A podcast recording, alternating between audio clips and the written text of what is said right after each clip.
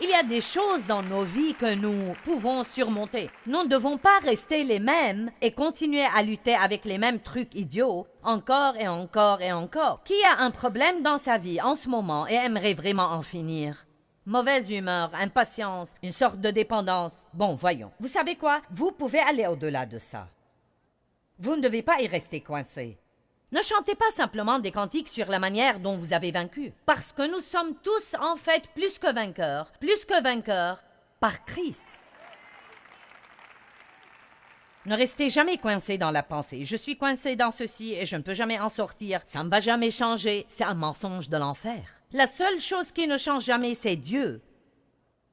Mais nous pouvons changer. Les gens dans notre vie peuvent changer. Nos circonstances peuvent changer. Nos habitudes peuvent changer. Le péché n'est pas mort. Il est bien vivant sur la planète Terre, mais nous sommes morts au péché. Il y a une partie de nous, la partie régénérée de nous, qui ne veut pas pécher.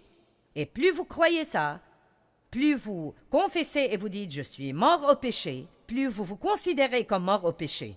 Je me souviens que je me réveillais le matin et que je redoutais presque de me lever, car je savais déjà que j'avais tous ces domaines incontrôlables dans ma vie et je ne savais pas combien de temps je serais éveillé avant que quelqu'un ne m'exaspère, que quelqu'un ne me blesse, que quelqu'un ne dise quelque chose et que je n'ai un accès de colère.